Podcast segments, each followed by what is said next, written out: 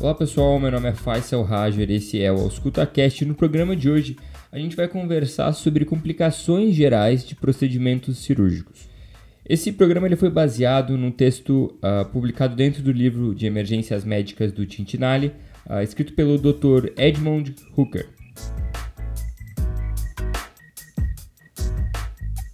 Então, uma breve introdução sobre esse assunto uh, que a gente precisa ter em mente na hora de escutar esse programa e saber o que a gente precisa tirar dele. As altas hospitalares hoje em dia estão sendo cada vez mais rápidas. Muitas vezes o paciente é liberado no mesmo dia que ele fez o procedimento cirúrgico uh, e, eventualmente, existem complicações naturais uh, de um procedimento e esse paciente vai voltar então, por meio da emergência, né, dentro da emergência hospitalar. Isso uh, é por esse motivo que esse texto foi publicado no livro de emergências médicas do Tintinale, que a gente está fazendo agora alguns programas em cima. Essas complicações, claro, vão estar relacionadas com o procedimento cirúrgico que foi feito, mas a ideia desse programa é pegar os conceitos gerais das complicações. Então hoje o que a gente vai falar? A gente vai falar sobre febre, a gente vai falar sobre complicações do sistema respiratório, complicações do sistema geniturinário, complicações da ferida operatória e complicações vasculares. Claro que existem daí outras que a gente vai deixar para um próximo programa que vão ser relacionadas ao sistema gastrointestinal e também às cirurgias laparoscópicas. Mas isso vai ficar para outro programa, para outra oportunidade, senão o programa vai ficar muito longo para a gente falar aqui. Então a gente vai falar sobre essas diferentes complicações, iniciando agora pela febre. Então a febre, né, como a gente sabe, é um indicador muito forte de que o nosso organismo está respondendo a alguma alteração. É uma resposta metabólica, é um fenômeno sistêmico, que claro que a gente vai pela elevação da temperatura, mas que pode indicar uma série de outros eventos aqui relacionados com procedimentos cirúrgicos. Então, o que, que a gente tem que fazer em termos de, de avaliação de um paciente assim?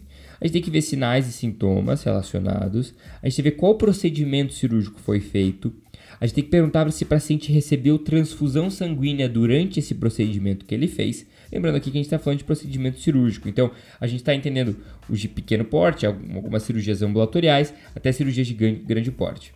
A gente tem que ver sinais e sintomas de TVP e TEP, porque isso são uh, eventos frequentes que às vezes passam despercebidos na emergência. A gente tem que ver sinais de infecção, porque a gente está vendo aqui a febre agora. A gente tem que pensar em, em, em ausculta pulmonar, a gente tem que pensar ah, nas vísceras desse paciente, como que elas estão. Em termos laboratoriais, a gente vai ter que pedir um hemograma, a gente vai ter que pedir culturas, urinálises, e em, em termos de imagem, a gente vai poder pedir um raio de tórax para avaliar o pulmão do seu paciente, a área cardíaca, tudo mais. Uma tomografia abdominal, uh, procurar por toxinas uh, nas fezes desse paciente, como por exemplo toxina do Clostridium difficile, que vai causar a colite uh, pseudomembranosa. Então essas são as coisas que a gente tem que pensar quando a gente está lidando com febre. Então, geralmente num, numa, numa escala temporal, numa, numa linha do tempo, o que, que a gente tem que pensar na febre? Nas primeiras 24 horas, os pacientes eles podem desenvolver a telectasia, que é o colavamento da, dos alvéolos desse paciente devido a uma série de fatores, né? desde a anestesia até a posição que o paciente ficou durante essa cirurgia. Agora, em 3 a 7 dias a gente já pode começar a pensar numa pneumonia, a gente tem que, vai ter que avaliar. Mas, claro que a gravidade uh, é, um, é um espectro, então a gente tem que sempre levar isso em consideração. Infecções do trato urinário também são muito frequentes, principalmente uh, em cirurgias do trato urinário. Infecções de peles e tecidos moles também não podem ser descartadas. Elas vão ser mais tardias, né? Claro que vão demorar lá de 5 até 10 dias para uh, ah, serem evidenciadas, mas elas sempre têm que ser pensadas. A gente tem que pensar em celulites e coisas uh, desse gênero, que a gente vai entrar um pouquinho mais lá na frente também. As tromboflebites também são frequentes em, em cirurgias uh, que possam, uh, nesse período de três dias até três dias, uh, evidenciar alguma, algum fenômeno de edema, eritema, e daí a gente vai ter que excluir uma causa, por exemplo, a TVP. Se o paciente tiver com indícios de trombose venosa profunda, a gente vai ter que também investigar a TEP, que pode acontecer em qualquer período num pós-operatório. Agora, se for só uma tromboflebite, como a gente vai ver lá nas complicações vasculares, a gente vai poder ter um tratamento mais conservador. A colite pseudomembranosa, como a gente falou, também pode acontecer em qualquer período. Esse paciente então vai ter uma, geralmente vai ser uh, devido a uma bactéria chamada Clostridium difficile, que vai produzir uma toxina que vai causar essa colite, que ela é devastadora para o paciente. Vários tipos de tratamentos uh, são ofertados para ele, desde antibiótico terapia forte, pesada, até estudos mais recentes com uh, microbiota e transplantes fecais. Outro tipo de complicação, agora relacionada mais à parte visceral do paciente, é a peritonite. A gente pode ver lá pelo sinal de Bloomberg positivo e tudo mais, que pode ter uma série de etiologias. A gente vai ter que investigar a causa, mas evidenciar uma peritonite com febre já dá um mau prognóstico para esse paciente.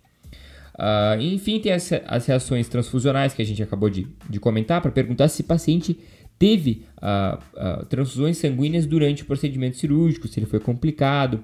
Isso geralmente é informado ao paciente justamente por causa das reações transfusionais, que vão lá de um dia, dois dias, que podem uh, ocasionar febre nesse paciente, que é o que a gente está vendo aqui. E por fim, nós temos abscessos né, em várias regiões, intraabdominais, subfrênicos, pélvicos e tudo mais, que vão poder aparecer num, uh, num segundo momento, lá até 20 dias depois do procedimento cirúrgico, mas devem estar relacionados com essa intervenção, com essa invasão. Vamos passar agora para o sistema respiratório. Então a gente viu a febre, agora a gente vai ver o sistema respiratório, que vai então entrar em alguns pormenores. A gente tem a telectasia, como a gente falou, que é o fechamento ou colavamento dos alvéolos. Ele é muito comum e geralmente não é complicado, ela, ela se resolve espontaneamente. O que a gente vai ter que pedir é um raio-x de tórax, vai avaliar se tem alguma densidade maior nas superfícies pulmonares, né? Isso pode acontecer uh, nesse primeiro momento, até 24 horas depois de uma cirurgia. O paciente pode começar a desaturar um pouco, mas geralmente não é nada muito grave. A gente pode também evidenciar um distúrbio VQ, ventilação perfusão.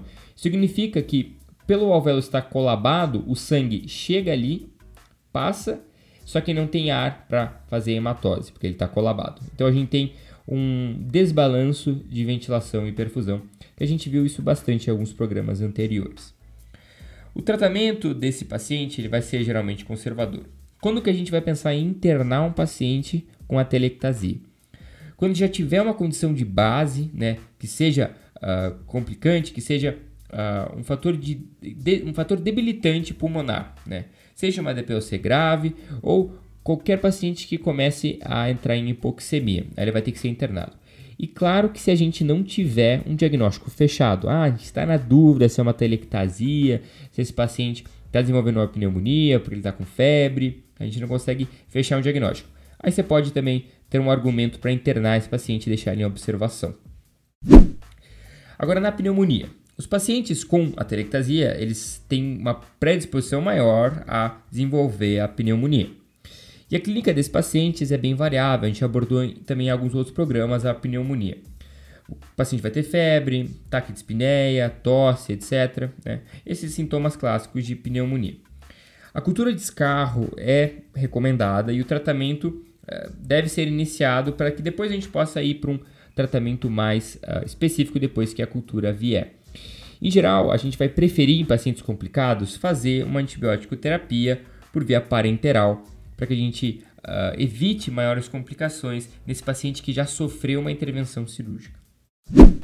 Então agora a gente tem o pneumotórax. Ele pode também ser uma complicação de um procedimento cirúrgico, seja ele de grande porte ou de pequeno porte. Algumas cirurgias torácicas, de mama, até laparoscopias abdominais podem desenvolver pneumotórax como uma complicação. Artroscopias de ombro também podem desenvolver devido à proximidade do ápice pulmonar. E os procedimentos também podem né, ocasionar alguns até feitos de forma ambulatorial, como paracenteses, acessos centrais, é, passagem de sonda nasogástricas, traqueostomias. Uh, e também, que a gente não comentou ainda, mas endoscopias elas também podem desenvolver. Claro que é a chance é baixa, mas pode ser um fator complicante. E na emergência a gente tem que pensar que esses procedimentos podem ter gerado essa condição. Em termos de tratamento, isso vai variar muito, desde a colocagem de um dreno de tórax até um manejo conservador, porque esse ar ele vai ser reabsorvido se ele for pequeno.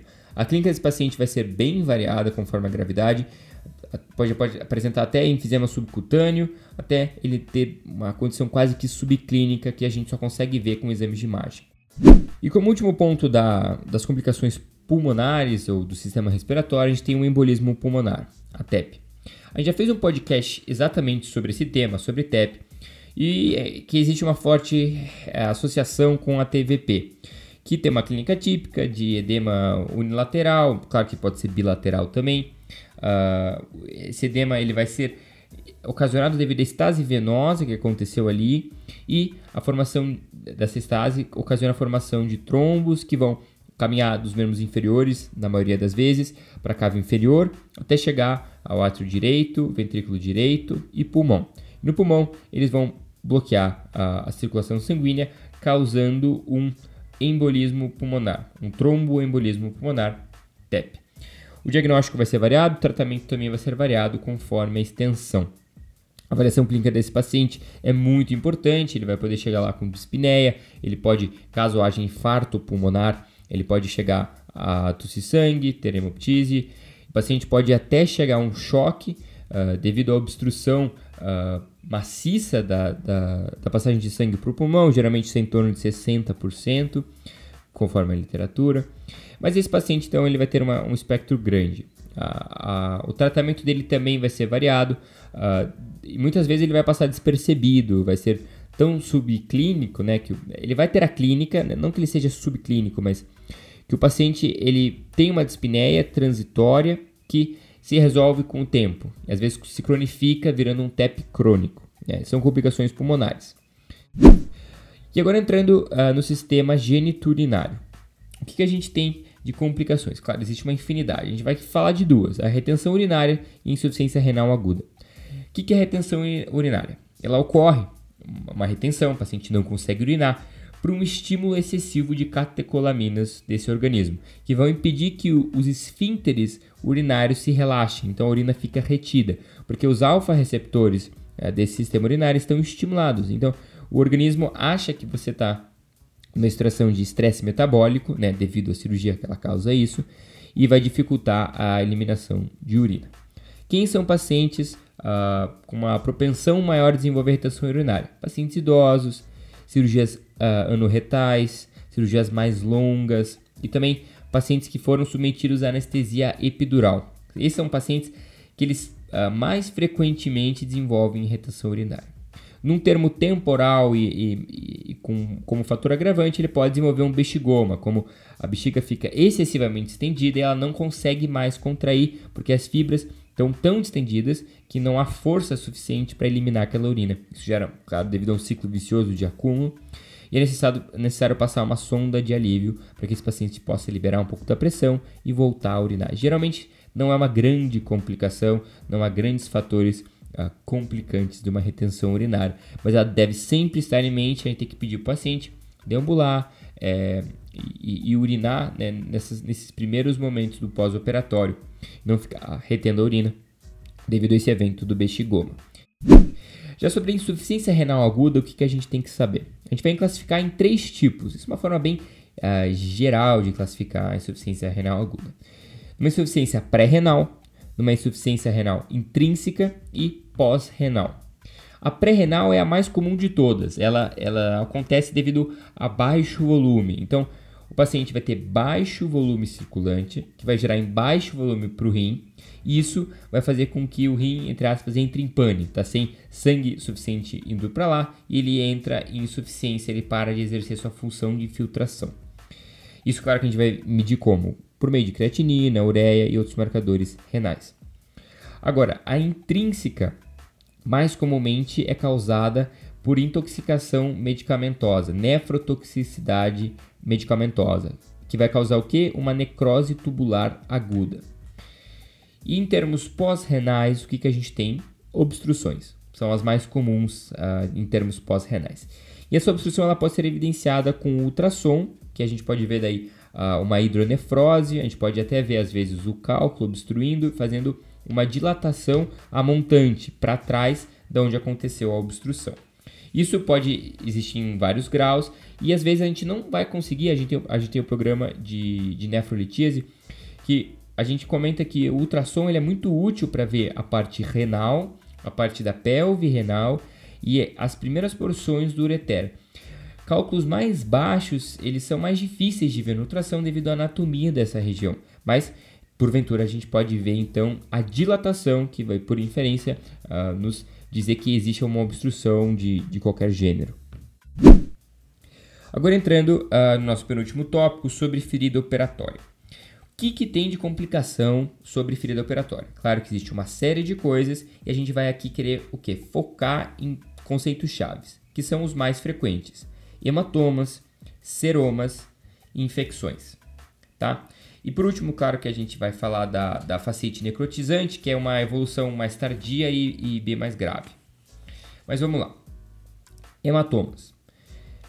Ele vai ser causado geralmente por uma hemostasia deficiente. Ou seja, você não conseguiu fazer hemostasia uh, por N motivos e esse paciente começa a sangrar para dentro da ferida e isso gera um hematoma. Existem fatores que vão ser mais predisponentes devido a coagulopatias e tudo mais. E a gravidade geralmente está relacionada a uma localização. Um hematoma uh, intracraniano tende a ser mais grave do que um hematoma em membro superior. Mas claro que a gente tem que sempre uh, orientar o paciente sobre alterações de temperatura, alterações de cor, uh, edema e tudo mais, porque esse hematoma ele vai predispor a ferida a uma infecção, que vão ter sinais clínicos, a gente vai ter que fazer talvez uma cultura para uh, ter certeza da infecção ou também só avaliar clinicamente e prescrever um antibiótico. Claro que a gente tem que também considerar a possibilidade de drenar esse sangue, tirar esse sangue dali para evitar que aquilo forme como um agar-sangue, um meio de cultura para bactérias. Agora os seromas, eles são acúmulos de líquido também, só que agora é um líquido linfático. Há uma deficiência né, de drenagem linfática, o que faz com que haja acúmulo de líquido seroso na ferida. São comuns em algumas regiões específicas do corpo, regiões inguinais, axilas, mama. São regiões que são mais predispostas, devido à própria natureza da região, né, uh, a, a desenvolverem seromas, que às vezes vão ser dolorosos, vão precisar ser drenados, né, como uma forma de alívio, mas a gente vai ter que avisar o paciente que talvez ele, esse seroma ele recidive, tenha que drenar várias vezes até que ele uh, pare de aparecer e às vezes ele permanece recidivando de ano em ano, mês em mês, uh, isso vai variar. E claro que essa, esse líquido que a gente está drenando, a gente pode, uh, pode nos orientar sobre o diagnóstico daquilo. Às vezes a gente acha que é um seroma, não é? A gente tem que, claro que esse seroma ele pode estar infectado ou não, que vai sugerir uma clínica mais infecciosa e tudo mais. Entrando então agora também nas infecções. As infecções, elas uh, vão, claro, estar tá predispostas por uma série de fatores. É legal a gente dividir em dois tipos de fatores: fatores dos hospedeiros e fatores dos patógenos. O que são fatores dos hospedeiros? São comorbidades em geral, como diabetes, idade, uh, deficiências nutricionais, baixa imunidade. Então, são fatores que dependem da, da fisiologia daquele organismo, daquele hospedeiro, daquele paciente. Agora, fatores do patógeno é a virulência daquela bactéria, as toxinas que ela produz, ou a forma com que ela se, como se ela, que ela, a velocidade com que ela se prolifera naquela ferida. Então, são fatores do agente que está infectando aquela ferida. O que, que, a gente tem que pensar? Existem fatores também locais, né, que podem ali entrar, claro, na parte do hospedeiro, mas são coisas que a gente às vezes pode tentar é, prevenir. Por exemplo, baixa perfusão e hematomas são fatores que favorecem a cultura de patógenos. Então, às vezes, uma hemostasia excessiva causa um prejuízo de perfusão. Uma sutura muito hemostática, é, pontos muito próximos, podem causar uma deficiência de perfusão, isquemia no tecido, favorecendo bactérias. Agora, uma hemostasia deficiente, como a gente viu, pode causar hematomas, e isso também predispõe, formando um meio de cultura para bactérias. Então, um balanço entre uh, isquemia e hematoma é, é, é, o que a gente procura nesse, né, nesse fechamento da ferida operatória. E claro que os tipos de ferida vão sempre influenciar, sejam elas feridas limpas, limpas contaminadas, contaminadas e também Uh, as feridas, obviamente, infectadas são feridas que vão uh, estar propensas à infecção se já não estão infectadas. E a gente entra em alguns méritos maiores da, da, da ferida operatória no nosso programa uh, de cicatrização. Em termos de tratamento dessas infecções, né, que geralmente vão ser bacterianas, se elas não envolvem o períneo ou o trato gastrointestinal, a gente geralmente vai ficar mais tranquilo porque são bactérias geralmente como Staphylococcus aureus ou Streptococcus em geral. Agora, se elas envolvem o períneo ou o trato gastrointestinal, aí a gente tem que tomar um pouco mais de cuidado. Por quê? Geralmente essas regiões elas estão colonizadas por muitos organismos, sejam eles aeróbios como anaeróbios. Isso faz com que a gente precise, na maioria das vezes, fazer uma antibiótico terapia parenteral, porque são organismos mais resistentes, que exigem medicamentos mais potentes, porque caso eles progridam, uh, eles podem mais facilmente levar o paciente a sepse, choque séptico e tudo mais. E agora, como nosso último ponto uh, geral né, da, da, das complicações uh, de, de feridas operatórias, a gente tem a facete necrotizante e a deiscência da ferida. Né? Que a deiscência a gente colocou aqui por último porque ela está relacionada com todas essas complicações de uma forma geral. Né? Mas a gente vai então entrar nela no final. Então, a facete necrotizante, ela é geralmente ocasionada por um estrepto do grupo A ou Staphylococcus. Isso não é uma regra, mas é, são as bactérias mais comuns nesse tipo de infecção. Existem fatores de risco similares à infecção, porque elas são uma infecção, uh, como a gente viu nas infecções de ferida. Lá que a gente falou de fatores do hospedeiro e também do patógeno.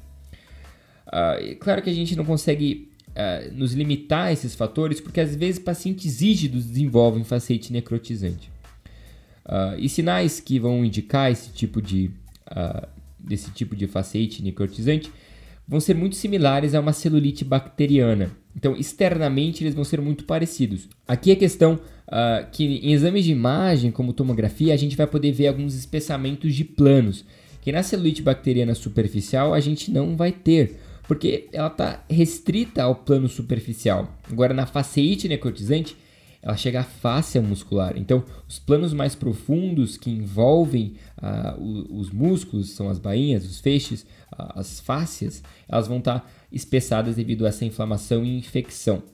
E o paciente vai relatar uma dor muito extensa e muito maior do que parece externamente, porque na verdade o dano não está na superfície, o dano está profundo, o dano está na face muscular. Então, essa é uma característica que às vezes uh, nos leva à suspeita da facete necrotizante. É essa dor uh, incoerente, essa dor que não bate com os fatores externos. E claro que a gente tem que pensar também nesses pacientes em condições sistêmicas, não só locais. O paciente pode desenvolver febre, todos aqueles sinais sistêmicos de infecção.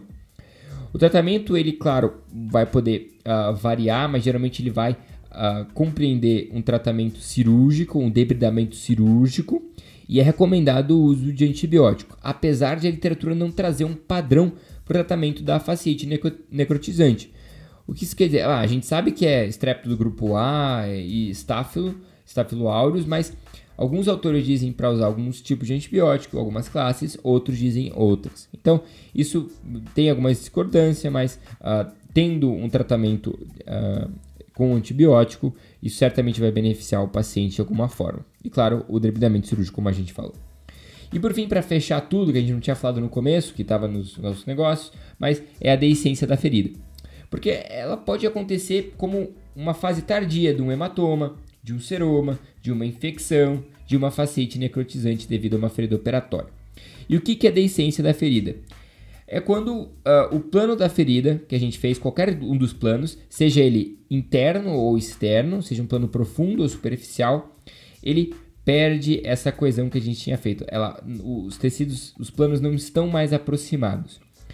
Existem dois tipos de fatores que vão contribuir para a deiscência. São fatores do fechamento e fatores da ferida em si. Fatores do fechamento é o que? Ah, um ponto que rompeu é, é, um, é uma sutura mal dada, é um ponto contínuo que rompeu, é um ponto simples que abriu numa parte. Agora, fatores da ferida em si são o que? São essas infecções, são ah, os hematomas, são os seromas, são os outros tipos de complicações de ferida que vão fazer com que ela se abra, aumente pressão e tudo mais. A gente pode tratar de algumas formas essa deiscência da ferida. A gente pode, claro, tratar de forma conservadora. Em muitos casos, a gente não vai fazer nada, vai só observar. Agora, a gente tem que ficar atento que, por exemplo, uma deiscência de ferida em região abdominal, o paciente pode eviscerar. Então, a gente tem que ficar atento para esse tipo de coisa devido à pressão da região. Agora, uma deiscência de ferida uh, num, uh, em região inguinal devido a um, uma, um ferimento corto contuso com uma faca. Tá? O paciente não teve perfuração de víscera, não entrou em nenhuma cavidade, foi só superficial e teve uma deiscência. Bom, no máximo que o paciente vai ter com uma deiscência nessa região é uma cicatriz um pouco mais, um pouco menos estética. Agora, na região abdominal, como a gente falou, a gente tem que ficar preocupado. Tórax, a gente tem que ficar preocupado. Então isso vai depender muito da região.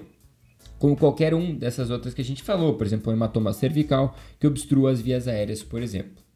E para a nossa última parte, a gente tem as complicações vasculares. O que a gente vai fazer aqui é focar em duas, que é a tromboflebite superficial e a TVP, que a gente também já abordou em alguns outros programas. Tromboflebite superficial. Claro que ela vai ser mais frequente em membros superiores, como a maioria, devido à estase venosa. A gravidade tem muito mais dificuldade de subir do pé para a cabeça. E possui alguns uh, fatores inflamatórios naquela região que vão causar um edema, vão causar uma vermelhidão, um eritema, e em alguns casos podem progredir para uma infecção. Lembrando que a tromboflebite superficial ela não, ela não compreende a infecção em si. O, os pilares dela são inflamatórios. Então, geralmente, uma tromboflebite não complicada, ela vai ter os, os pilares da inflamação. Ela vai ter edema, vai ter calor, vai ter rubor e vai ter entre aspas, a perda de função que está entre as classificações uh, inflamatórias. E a gente vai fazer a investigação né, clínica dessa, dessa região, que geralmente vai ser um membro inferior, para excluir causas como celulite, usar um ultrassom para ver uma linfangite uh, e também uh, pensar se pode haver um componente de uh, TVP, que a gente vai ver para frente, de trombose venosa profunda, que também a gente discutiu agora no TEP. E geralmente, se tiver um comprometimento uh, dessas estruturas, por exemplo, como uma linfangite, aí vai ter que retirar aquele trecho com uma cirurgia para que aquela região não seja comprometida, porque ela está realmente em planos profundos muitas vezes. Agora, se não tiver nenhum fator complicante desse que a gente falou, tratamento conservador eleva o membro, anti-inflamatório não esteroidal e uma bolsa de água quente vai muito bem ali. E agora entrando no nosso último ponto, que é a TVP, a trombose venosa profunda. A gente viu já em vários módulos aqui, em outros programas, que ele é um dos motivos a, de causar a TEP, né? tem uma associação com a TEP. Agora, não é sempre que você tem uma TEP uh, evoluindo, evoluída de um DVP, de uma trombose venosa profunda. E o que é importante lembrar aqui é que uma tromboflebite superficial, que a gente acabou de ver, ela pode ter um componente profundo, que seria a trombose venosa profunda devido à estase gerando trombos, certo? Então, sempre quando você tem uma ou outra, você tem que descartar o outro lado. Você tem uma TVP, pensa em tromboflebite superficial. Existe componente? Sim ou não? Está infectado? Sim ou não? Tem uma tromboflebite superficial? Tem TVP?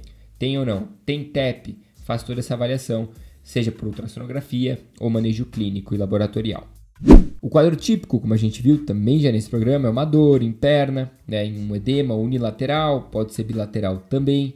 A gente tem que avaliar possíveis uh, TEPs subclínicas que podem progredir, como a gente viu. Os principais pacientes uh, que, que, vão ter a TVP são pacientes já de alto risco, têm coagulopatias, neoplasias, etc. Existe uma série de scores que a gente pode usar, que a gente já discutiu no nosso programa de TEP. Então, faltou a gente, claro, discutir nesse programa, como a gente falou no começo, as cirurgias uh, do trato gastrointestinal e também as laparoscopias que vão ficar para uma próxima oportunidade.